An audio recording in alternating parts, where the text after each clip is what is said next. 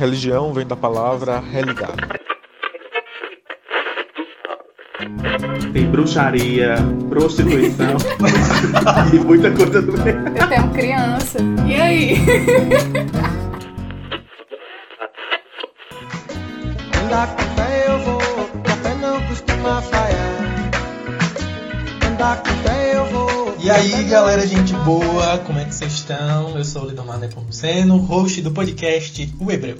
E eu sou Lia Girão, também host do podcast O Hebreu. Então a gente precisa atualizar a Bíblia. Porque se eu não atualizo a Bíblia, e se eu leio literalmente e digo, está suficiente a leitura literal da Escritura, eu legitimo escravidão. De enfrentar a questão da homossexualidade, da homoafetividade e dos gays que frequentam as nossas comunidades, estão dentro das nossas comunidades, mas continuam sendo condenados ao inferno por causa de dois ou três textos bíblicos que não foram atualizados. Nós precisamos enfrentar a questão do machismo, da misoginia, do racismo dentro das nossas comunidades. Não é mais admissível fazer a transposição literal da Bíblia Sagrada de dois mil anos para cá. Não é mais possível, o mundo mudou. Marco na defesa dos direitos da comunidade LGBT. Pessoas homossexuais têm o direito de fazer parte de uma família, são filhos de Deus e não devem ser abandonados. Precisamos criar leis de união civil para protegê-los. Sou a favor disso. Essa declaração foi feita ao diretor russo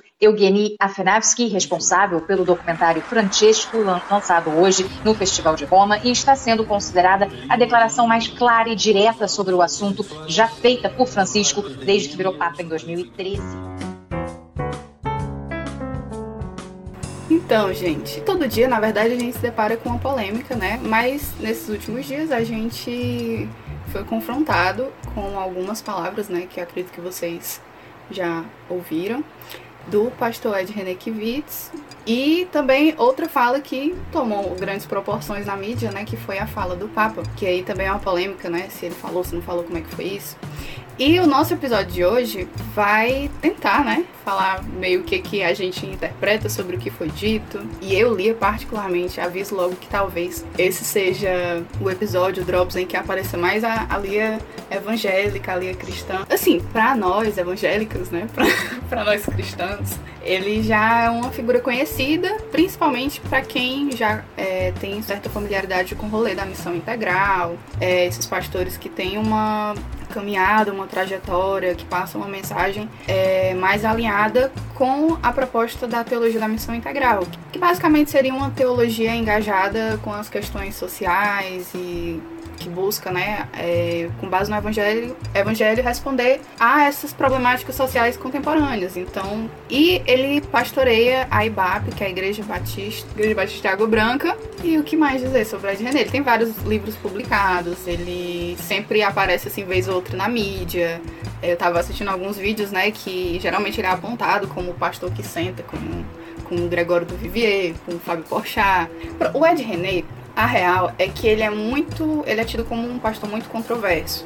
O que eu vejo é que ele é um sincero e ele assume as suas contradições humanas.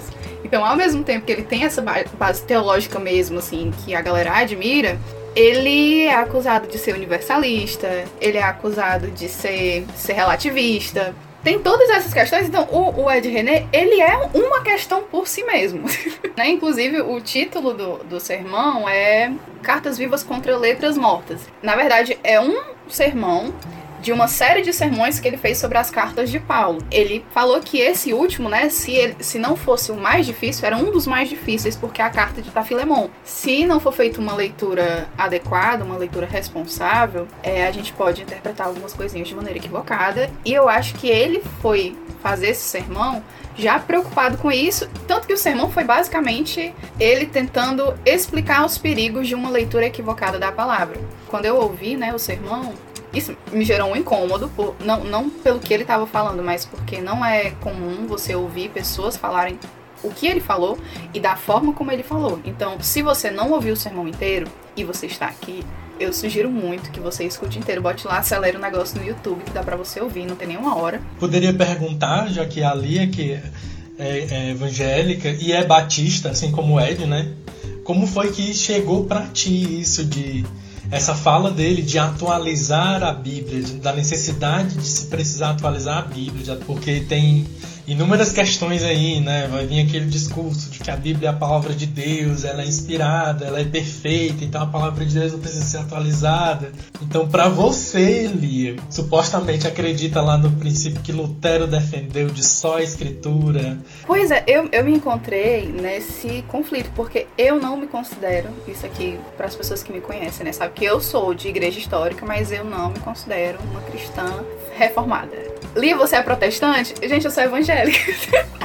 Dificilmente eu abro a boca para dizer que eu sou protestante, porque essa herança eu não, eu não me vejo carregando, sabe? Para quem carrega, e eu falo isso com todo respeito do mundo, para quem carrega essa herança luterana da reforma e dos princípios da reforma, que eu acho que teve um peso histórico tremendo e que foi algo assim que tem uma relevância que a gente não pode simplesmente negar, eu entendo as interpretações que partem a partir dessa ótica. Só que o que, que acontece? Eu acredito que toda leitura que a gente faz, e aqui eu tô falando especificamente da Bíblia, parte de uma chave hermenêutica. Então é a partir da lente que você vai ler e tirar suas interpretações. Eu vi um vídeo de um cara falando que a abordagem do Ed René era ele fazia uma mediação socioanalítica, que era usar o contexto social para fazer uma análise da palavra.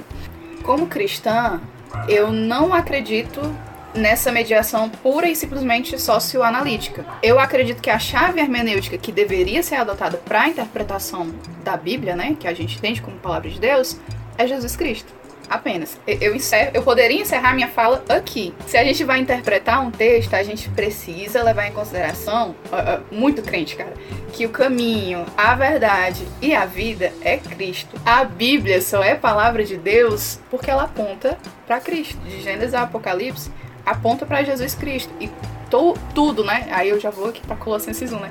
Toda a plenitude. Gente, ela já tá citando. Gente, eu tô. É sério. toda a plenitude não está na letra escrita, está em Cristo. E eu acredito que a forma como ele andou na Terra, a forma como ele dialogou e andou com pessoas, mostra que Jesus tinha um lado. E aqui não é dizer que Jesus era comunista, não é dizer que Jesus era marxista, porque Jesus ele é muito, infinitamente maior do que isso. Da mesma forma com outros líderes, é, outras figuras sagradas de outras religiões. Eu acho que é um, um erro teológico mesmo, a gente fazer essa associação direta. E a Bíblia, ela dá margem para interpretação. Eu não acredito num texto literalmente se explique. A, as nossas visões, as nossas experiências, elas vão sim afetar a forma como nós lemos a palavra. E abordagens mais ortodoxas, mais históricas, a gente vê o resultado que elas tiveram historicamente. Então, você vê movimentos evangélicos, movimentos que se diziam cristãos, apoiando tortura, apoiando escravidão, apoiando uma série de outras coisas que hoje, a partir de uma nova leitura social, nós vemos que não condizem com a palavra do evangelho. Assim, é, eu tenho duas questões para você, Liz, você não vai fugir, tá? Mas antes de fazer as questões, eu queria primeiro pontuar, gente, que essa diferenciação que a Lia fez, ela é muito importante, né? Que evangélico e protestante não é a mesma coisa. Para quem não ouviu o nosso episódio da série Pluralismo Religioso no Brasil, Evangélicos e Protestantes na Curva da História, escute lá que o nosso convidado fez uma distinção muito massa do que, que é evangélico e protestante. Não é a mesma coisa. Então, para quem já acompanha a gente, né, já, já é de casa, sabe que eu sou católico hoje, mas eu também já fui evangélico. E daí eu, eu, eu me familiarizo, sou familiarizado com isso que a Lia tá colocando, sobre tudo isso de é, olhar para Jesus como uma chave hermenêutica, né? É, eu não sou teólogo, a Lia também não, então assim, a gente não vai ficar falando de teologia aqui porque a gente não tem gabarito para isso, mas a gente sabe que a teologia, quando se debruça sobre essas questões para entender, para ler a Bíblia, interpretar a Bíblia, o teólogo ele se utiliza da exegese e da hermenêutica, que são técnicas da teologia, né? São, são formas para se interpretar de uma maneira a a observar o contexto histórico do texto, da cultura, o que não é uma leitura doida da Bíblia. Já abria, abria assim, ler e uma interpretação literal, né, o, o problema então. Então, precisa-se que entenda o contexto em que o texto foi escrito, a cultura, isso tudo. A exegese hermenêutica é basicamente isso. Mas eu acho massa porque o Ed, não sei se ele ainda é, mas durante muito tempo, inclusive eu ouvi ele falar nisso, que quando ele estava lá estudando para ser pastor ainda, uma pessoa em que ele se inspirava muito era o Caio Fábio, o pastor Caio Fábio E o Caio, na leitura teológica que ele faz da Bíblia, ele sempre ressalta isso, né? Que Jesus é a chave hermenêutica e interpretativa da Bíblia. E sim, e o que, que diabo significa dizer isso? O que, que é dizer isso? Significa dizer que, é, uma vez que nós temos os quatro evangelhos, que são essas quatro narrativas da vida de Jesus, a biografia dele, né? Mateus, Marcos, Lucas e João, a gente deve ler todo o restante da Bíblia a partir do que Cristo disse e ou viveu. Onde é que isso está? Nos quatro evangelhos. Então, isso quer dizer que eu não posso, por exemplo, interpretar é, as coisas a partir de Moisés. Eu devo interpretar Moisés lá no Antigo Testamento, no Pentateuco, os primeiros cinco livros da Bíblia, a partir do que é revelado, do que é trago por Jesus nos Evangelhos. Né? Da mesma forma, é, eu não vou ler Jesus a partir de Paulo, o apóstolo Paulo lá, o Bambambam. Bam, bam. É, eu tenho que ler o que Paulo está dizendo a partir de Jesus. Então, o que a Lia está dizendo e que eu estou dizendo agora é dizer que Jesus é a chave hermenêutica é isso, que a Bíblia toda, para a gente que é cristão, né, deve ser entendida a partir de Cristo, que ele, é, aí sendo bem crente também, né, ele é o Verbo encarnado. Portanto, nele, para quem acredita, para quem é cristão, a palavra ganhou forma. Ele é a própria interpretação da palavra, ele é o, o Verbo. Ponto. Perfeito. E daí o que eu queria perguntar para a Lia era duas questões. Primeiro, enquanto evangélica, por que que tu acha que isso foi tão mal recebido por um número significativo? Porque eu vi muito evangélico reclamando disso. É, e o que que você entende dessa fala dele? Que a Bíblia, ela necessita hoje ser atualizada. Pois é. Assim, o vídeo inteiro, né, o sermão inteiro, eu assisti quase que com falta de ar, porque às vezes o Ed René ele parece inofensivo, parece que ele vai começar a falar uma coisa assim e você vai ficar de boa. Só que aí ele tá com uma pedrada na sua cabeça e você não se toca quando você vê você tá caído no chão. Foi assim para mim. E eu acho que ele propositalmente, ele usa uma linguagem que ela é muito escorregadia. A linguagem que, que ele usa é muito perigosa, porque ele usa palavras ele faz arrudeios, mas ao mesmo tempo ele usa palavras de forma assim muito violenta. E eu não estou falando violenta aqui no sentido negativo, mas de forma muito incisiva.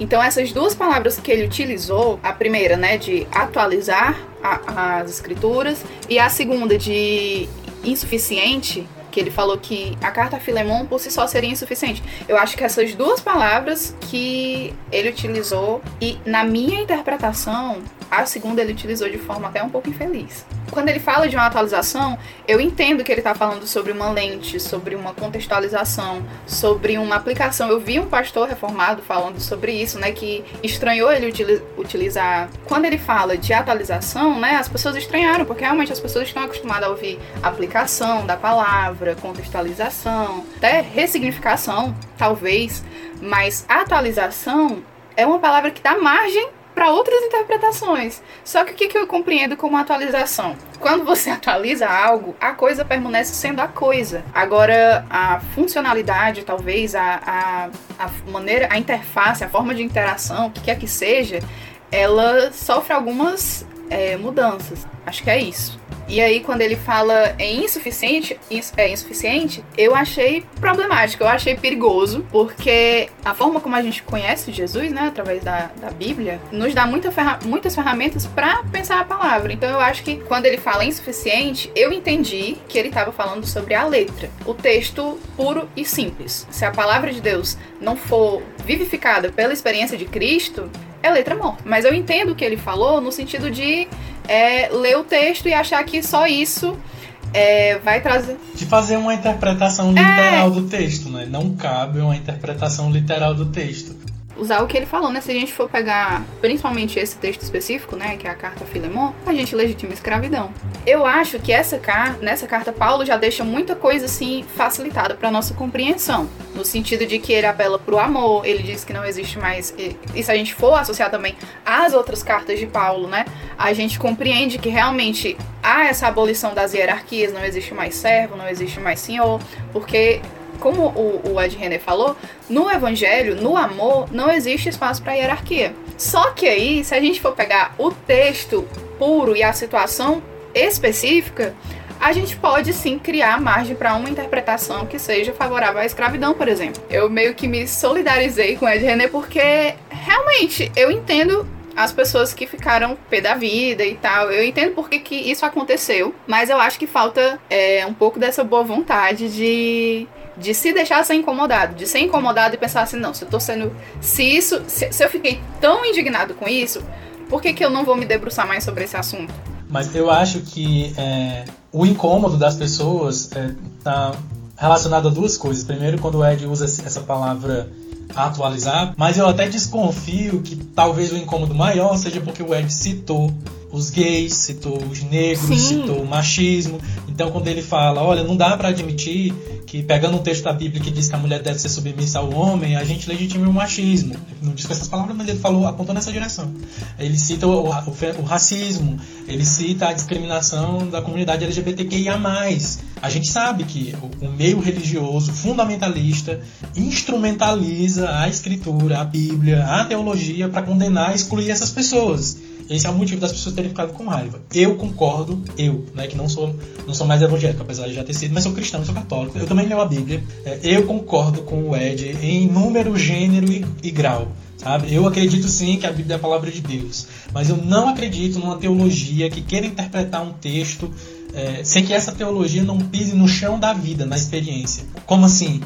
Amigo, você mora num país, você está dentro de um contexto social, você tem uma cor, você tem um gênero, você tem uma orientação sexual, você vive num contexto político, sócio, histórico, cultural. Não dá, você não é um sujeito flutuando no universo paralelo, você está pisando no chão. Então, essa sociedade onde a gente vive, no Brasil, ela discrimina minorias religiosas, ela discrimina LGBT, pessoas LGBTQIA+, ela é racista, ela é misógina, essa sociedade é assim. Então você quer ler esse texto ignorando o contexto em que você vive, em que você está lendo esse texto, isso é, é, criminoso, é desonesto. Concordo demais com o Ed. E aí eu entendo que quando ele está falando de atualizar, ele está falando, tá falando de atualizar essa leitura acerca desse texto, não necessariamente o texto. Ressignificar Sim, esse texto. Perfeito. Uma vez que eu entendo é, aquele contexto histórico e olho para esse contexto histórico, eu vejo o que no texto ainda faz sentido e o que não faz. Inúmeras outras que a gente poderia ter tem textos bíblicos, sobretudo veterotestamentários, que são extremamente problemáticos do ponto de vista histórico. Lembra que, aí eu lembro, Lia, do que as meninas falaram no episódio do Islã. Olha, se eu vou ler o Corão, eu tenho que entender que aquele texto foi escrito no momento que estava tendo disputa territorial. Então fazia sentido, tal hora as pessoas se armarem ter guerra mesmo para defender o seu território, para não ser dominado por outros povos. Ou seja, a Líbia e a, a Gillian que a gente tem que entender o contexto histórico em que o Corão foi escrito. É a mesma coisa, meu querido. Eu entendo que o que precisa ser atualizado é a hermenêutica acerca desse texto. Não necessariamente o texto. O texto está aí. Agora, como é que eu leio esse texto para gerar respeito, vida, amor, convivência pacífica? Eu acho que é isso, sabe? Então eu concordo com o Ed. A minha opinião sobre o texto é isso. Eu abri uma caixa de perguntas no meu Instagram e aí eu acho que seria interessante comentar. Recebi um pequeno textão e aí eu vou pegar algumas coisas que me mandaram na caixa de perguntas, foram mais curtinhas, e depois eu vou pegar esse textão que eu acho que pega muito do que eu tava querendo falar. e talvez muita coisa que eu falei foi porque eu tinha lido esse textão, tá? É, eu não vou citar o nome das pessoas que mandaram coisa na caixa de perguntas porque eu não pedi permissão, tá bom? A do textão eu vou citar porque eu pedi essa permissão. Aí uma pessoa respondeu: A Bíblia vem sendo interpretada de maneiras diferentes há séculos. Vai ser só mais uma no meio de tantas. E realmente, gente, assim, a Bíblia que você lê, você cristão, sei lá, da, de Messejana, você cristão da Calcaia, do Chorozinho, do, onde quer que você do esteja. Gama, aqui em Brasília. Pois é, muito provavelmente, a não ser que você seja assim um grande teólogo e tal, mas muito provavelmente a versão que você lê, ela é traduzida, ela é revista e atualizada. Então, já teve uma pequena mudança, gente. Não é, é você que tem a mínima noção de estudos da linguagem, você sabe que uma tradução muito provavelmente afeta o sentido do texto.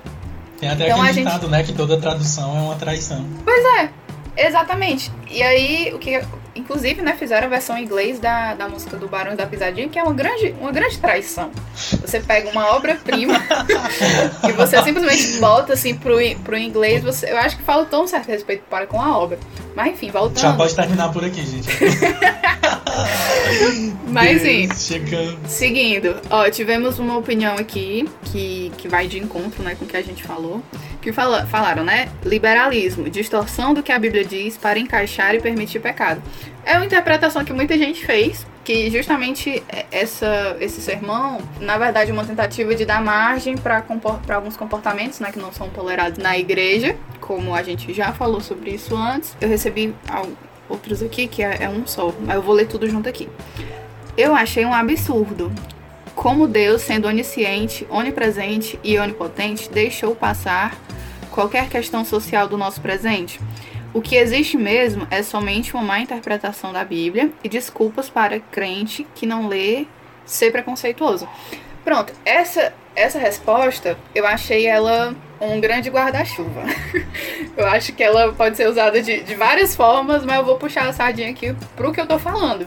Realmente, gente, se você for uma pessoa responsável que, que busca fazer essa leitura é, honesta da Bíblia a partir da, da trajetória de Cristo, você vê que Jesus Cristo abominava qualquer tipo de, de exclusão, de preconceito e tal. Agora, é, isso não quer dizer porque o que eu vejo é muito isso. As pessoas dizendo assim, ah, eu vou ter que lutar contra o racismo. Mas é, é, claro que Jesus era contra o racismo.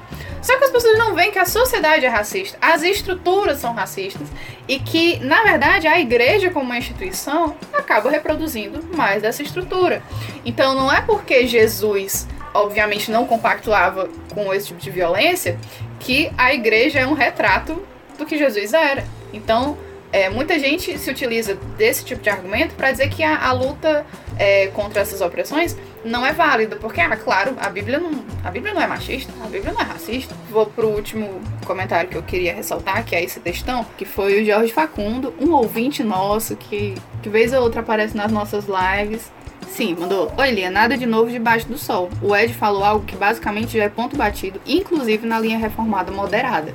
Acho que a única questão, e nisso concordo com o pastor Zé Bruno, é, foram as palavras insuficientes. Já a palavra precisa ser atualizada, eu já concordo, porque, enfim, a leitura mais popular entre os evangélicos, em tradição, é a revista atualizada, né? É, nunca vi uma exposição tão linda e bíblica, diga-se de passagem, do livro de Filemon. Tudo foi bem redondinho, leitura, contextualização, adaptação. Não, Paulo não era pró-escravidão. E conclusão para onde o caminho ético aponta. Tenho certeza que qualquer reformado que ouvisse a mensagem toda iria concordar com o fragmento. Isso aqui comentário meu. Acho que não. Eu vi reformados tacando pau mesmo, mas enfim, sigamos, né? Voltando aqui pro texto do George.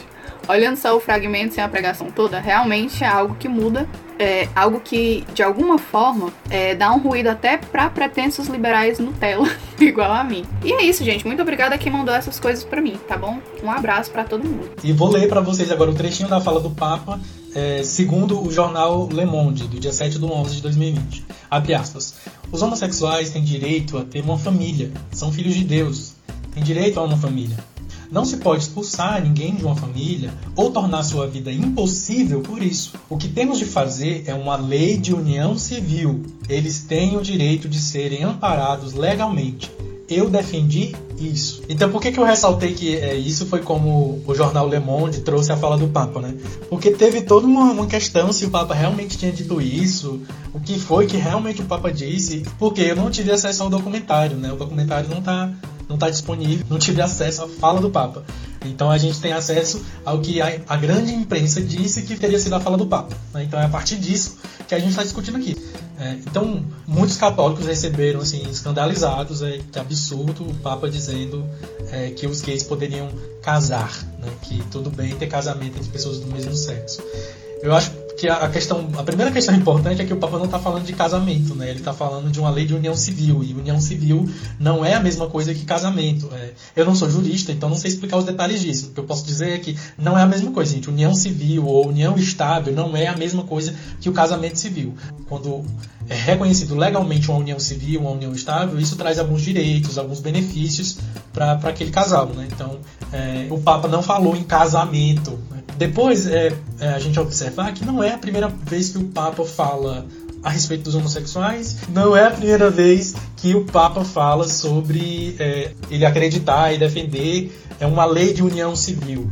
É, quando ele ainda era só Jorge Mário Bergoglio, arcebispo, né, cardeal arcebispo de Buenos Aires, ele já defendia isso, né? É o que a reportagem do El País trouxe. Não é a primeira vez que Jorge Mário Bergoglio se pronuncia nesse sentido.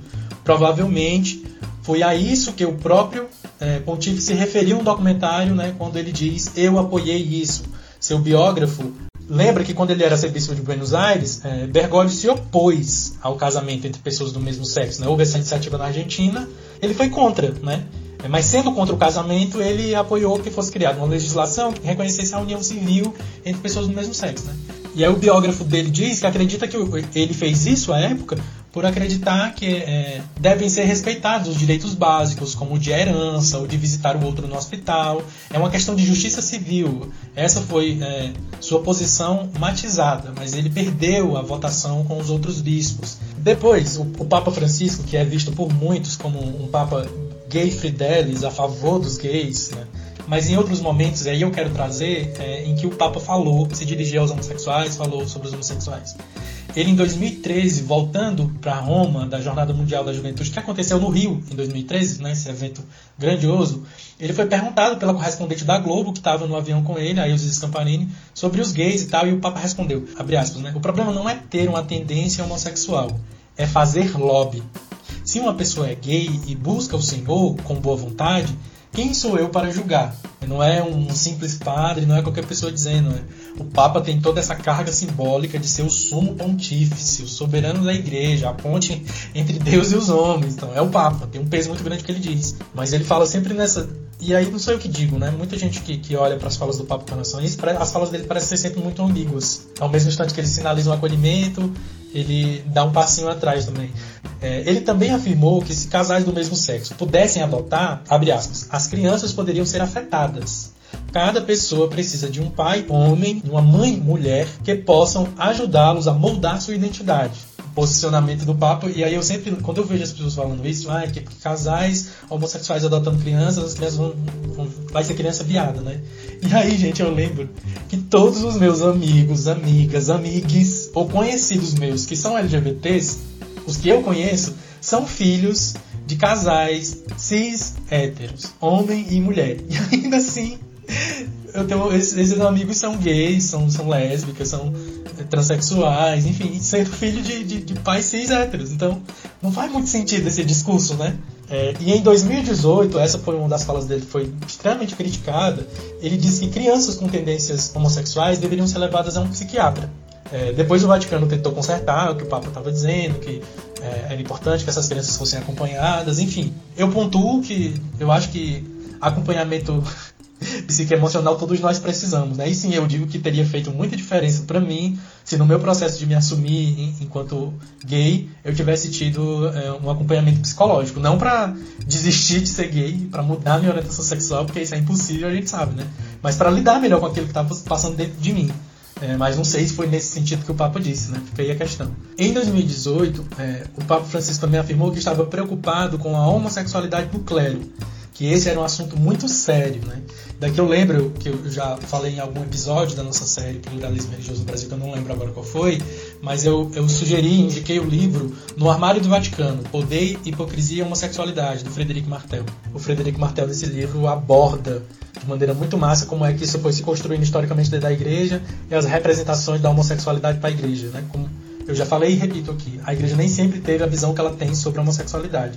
Isso tem um marco histórico. Então, assim, gente, essas foram vezes em que o, o Papa falou dos gays, dos homossexuais, que foi extremamente repercutido pela, pela imprensa. Né? Então, é, o mesmo Papa que falou então, que os gays têm direito à união civil, é, que é importante que tenha uma lei, também foi contra o casamento gay quando era é, cardeal serviço de Buenos Aires e falou todas essas outras questões. Eu acho que é importante pontuar também que a fala do Papa não muda a posição da igreja, não muda a doutrina da igreja. A igreja católica, gente, é um, uma instituição gigante, extremamente burocrática, milenar, então, essa estrutura, a doutrina da igreja não muda com a fala do Papa numa entrevista. Sem chance. Alguma coisa para mudar, para ser acrescentada, alterada na doutrina da igreja é um processo extremamente burocrático. Precisa de, um sínodo, se convoca os bispos, os cardeais, os padres, um monte de gente. É um negócio longo e. Até chegar aqui no chão das paróquias onde as pessoas estão, é extremamente burocrático. Então, o Papa, mesmo sendo um Papa diferente do que alguém pensa, o que ele fala não vira doutrina. Todas as vezes que a igreja se manifestou oficialmente depois dessa fala dele, foi nesse sentido, dizer, ok,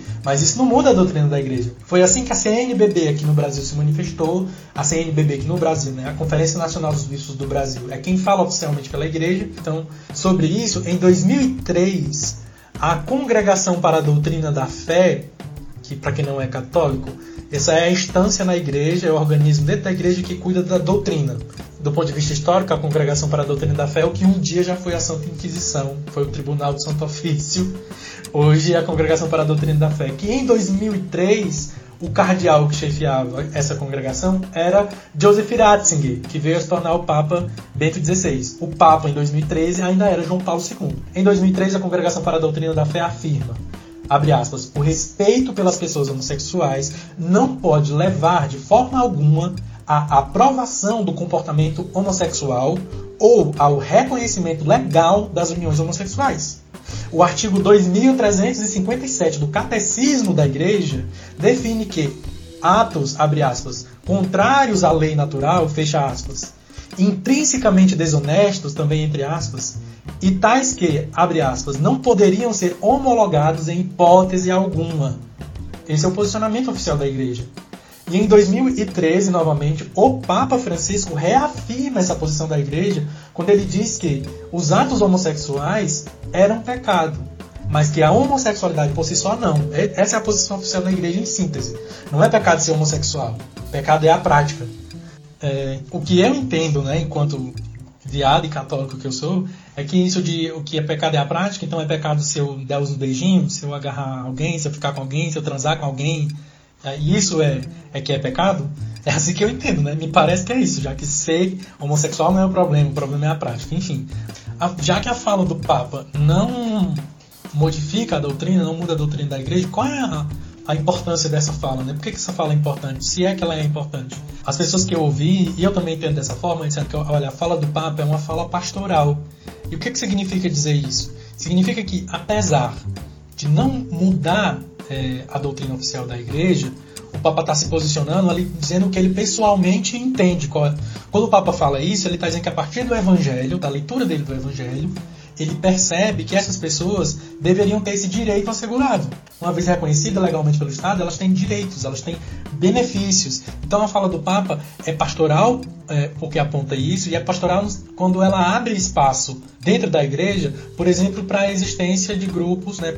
não que os grupos passem a existir a partir dessa fala do Papa, porque eles já existem.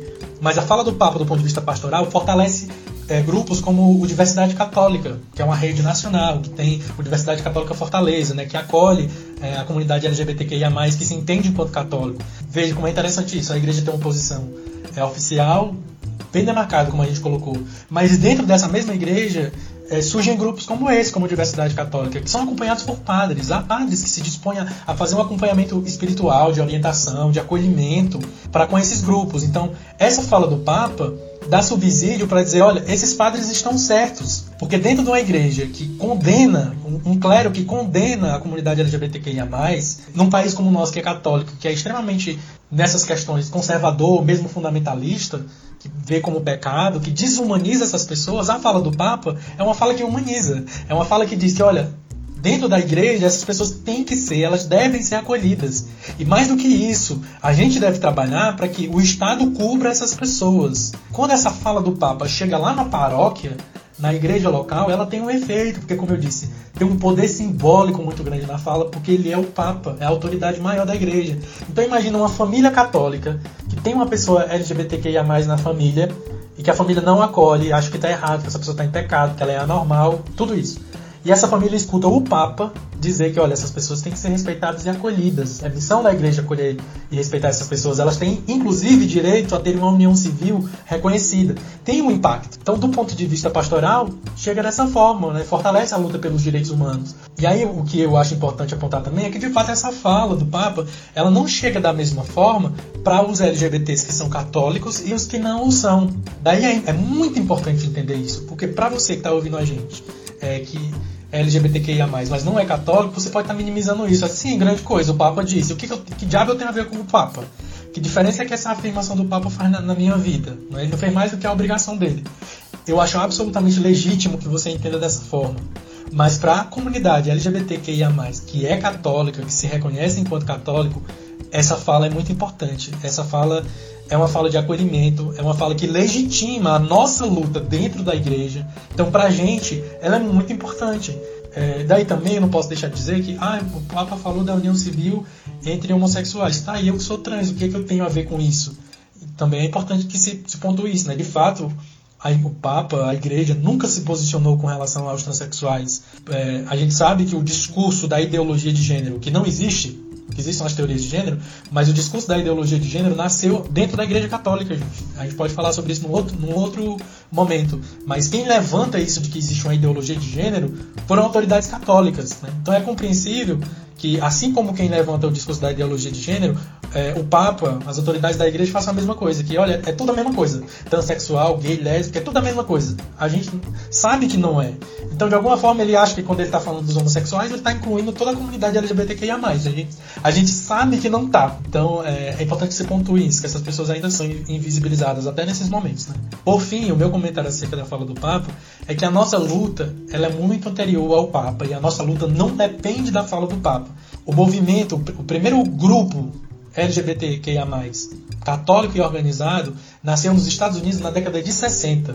Naquela época ainda era só movimento gay, não havia a sigla. Mas é lá na década de 60, ou seja, muito anterior ao Papa Francisco, já existiam é, esse, esse, coletivo organizado dentro da igreja, se reconhecendo enquanto católicos lutando por um espaço. No Brasil, o primeiro grupo que se organizou nesse sentido se organizou ainda em 2007 ou seja, muito anterior ao Papa Francisco. E aí eu finalizo compartilhando o texto do professor Jason Steidel, professor do Departamento de Estudos Religiosos da St. Joseph College em Nova York, em artigo publicado por National Catholic Report em 5 de 11 de 2020. A tradução é de Wagner Fernandes de Azevedo. É, ele diz o seguinte: Quando falamos apenas sobre o Papa, também esquecemos as lutas que os católicos LGBTQ de base enfrentam comparecendo às missas todos os domingos. É impossível reconhecer como Deus está se movendo nas famílias e nas paróquias para purificar a igreja de sua homofobia e transfobia se estamos constantemente preocupados com o Santo Padre. Ele chama a atenção para que a nossa luta não depende do Papa, independe dele. A nossa luta é anterior a ele. E a gente fica achando que as nossas conquistas dependem de uma fala do Papa, quando é a gente que está lutando, quando vai com o namorado de mão dada na missa no domingo e aguenta os olhares e as críticas. Ele continua dizendo: a declaração pública do Papa sobre as uniões civis é, de fato, uma boa notícia para os católicos LGBTQ e aliados. Mas devemos viver e crer de tal maneira que as palavras do Papa sejam desnecessárias para a nossa saúde espiritual. Os católicos LGBTQ são um presente para a Igreja porque ajudamos outros crentes a identificar e erradicar a homofobia e a transfobia que adoecem o corpo de Cristo. O Papa pode parecer importante, mas os crentes queer são instrumentos de graça e cura que trazem sentido para o resto do corpo. Eu achei muito foda essa fala dele, é por isso que eu resolvi encerrar meu comentário a partir dessa fala dele. É a gente que, que tá na frente, é a gente que está ali na trincheira, lutando pelos nossos direitos e a nossa representação dentro da igreja, sabendo que o nosso acolhimento por Deus independe da fala do Papa. E aí o que eu queria, que eu queria perguntar era assim, a, a única dúvida que surgiu na minha cabeça mesmo, né? Se não é o Papa, se não é, se é uma estrutura tão complexa para ser modificada. O, que que tem daqui para frente, assim, pra gente ter uma transformação dentro da Igreja Católica? Nossa, que pergunta simples, obrigado. O que eu acho que é importante pontuar que a Igreja é, Católica Apostólica Romana é uma instituição gigante e é política, gente. A Igreja é a política está muito presente na cúria romana, né? lá na cúpula de poder da igreja, é, são relações também políticas. Eu não, não vou aqui romantizar e dizer que, ah, a igreja de Cristo é tudo conduzido pelo Espírito. Por exemplo, eu lembro de, de ler sobre essa diferença do Papa Francisco lá em, em Buenos Aires, quando ele tinha uma fala, por alguns momentos foi apontada uma fala mais dura dele com relação a, aos homossexuais. Há quem diga que, olha, mas ele, lá ele era só um bispo. Talvez se ele tivesse feito um aceno mais liberal, mais pró-LGBTQIA+, é, ele não tivesse se tornado Papa. O Papa é eleito. Não é eleito pelos fiéis, mas é eleito por um grupo de cardeais que ocupam posições políticas dentro da igreja. Então, ele podia não ter chegado lá, podia não ter se tornado Papa. Então, a impressão que dá, e algumas pessoas analisam isso, é que ele tinha uma postura mais firme, mais conservadora, por assim dizer, enquanto bispo, e agora ele se sente mais à vontade para dizer as coisas porque agora ele é o Papa. Caminhos de mudança, amiga, do ponto de vista institucional, de como isso acontece na igreja, a, a, mudança começa a acontecer, por exemplo, eu percebo, quando o Papa Francisco começa a nomear novos cardeais, né? Os cardeais são quem ocupa os, os postos de maior poder dentro da igreja depois do Papa, né? É, o colégio cardinalício, o colegiado dos, do, dos cardeais que elege o Papa. Então é o Papa e os cardeais. Então o Papa Francisco tem procurado nomear é, cardeais de uma linha mais progressista. Isso é que eu escutei de alguns analistas. Né? Não posso isso com tanta segurança, mas há quem, quem esteja percebendo, enxergando esse movimento dentro da igreja. E uma vez que o Papa é, nomeie cardeais de uma visão mais progressista, é mais possível ver no horizonte áreas de mudança dentro da igreja. Eu, no entanto, é, não espero grandes reformas e mudanças dentro da igreja. Eu acho muito difícil isso acontecer. Em 20 anos eu não vejo isso acontecendo, por exemplo, como se reivindica a ordenação de mulheres, é, o fim do celibato obrigatório. Eu acho que, que isso são mudanças que ainda vai demorar muito a acontecer. Imagina então a igreja reconhecer o casamento religioso entre pessoas do mesmo sexo. É, eu vejo isso muito distante. Então é isso, gente. Nós vamos fazer as nossas considerações finais sobre esse nosso papo de hoje. É, você quer começar, Lia? Posso começar.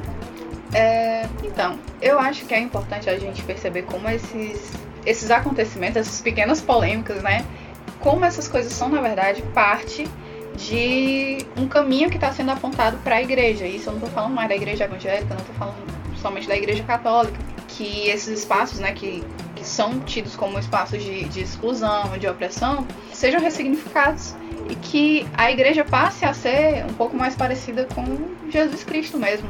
Que você é, fale mais sobre isso, que você converse com pessoas que, que têm uma visão diferente da sua, é, você questionar quem são as pessoas com quem você anda, porque realmente, se você olhar para sua rodinha de amigo e tá lá só a galerinha da igreja, tudo branco, cis, cis hétero e, e tal, a galera muito provavelmente vai estar tá reproduzindo é, essa mesma forma de pensamento. Eu acho que uma das coisas que contribuiu muito para eu ter a visão que eu tenho hoje é, foi conhecer, foi ter desde a infância contato com pessoas que que tiveram que se descobrir na sua caminhada, pessoas que se viram obrigadas a romper com a igreja por conta é, da sua condição de gênero, né, da sua identidade sexual. Quando você vê a pessoa atravessando uma crise familiar, uma crise é, religiosa, espiritual, é, isso muda tudo. Isso muda a forma como você interpreta essas coisas. A gente tem a obrigação de, de caminhar aberto ao encontro e ao diálogo. Acho que isso faz parte da essência do ser cristão esse movimento hebreu, de quem quer caminhar de maneira semelhante a Cristo, Cristo estava sempre no caminho aberto ao encontro de quem esbarrava com ele no caminho, e a ouvir essas pessoas, acolher essas pessoas. Então, é, acho que é isso, gente. Quero agradecer por quem ficou até aqui, quem ouviu a gente. É isso, um cheiro, paz e bem, e até o nosso próximo encontro. Você acabou de ouvir mais um episódio do podcast O Hebreu. Compartilhe aí nas suas redes sociais com seus amigos e nos siga também no Instagram, que é o Hebreu. E conta pra gente o que você achou, suas críticas, sugestões, dicas. A gente tem um e-mail pra isso, que é podcastohebreu.gmail.com. A gente se encontra no próximo episódio e até lá. Esse episódio utilizou áudios do canal Afrocrente e Globo News.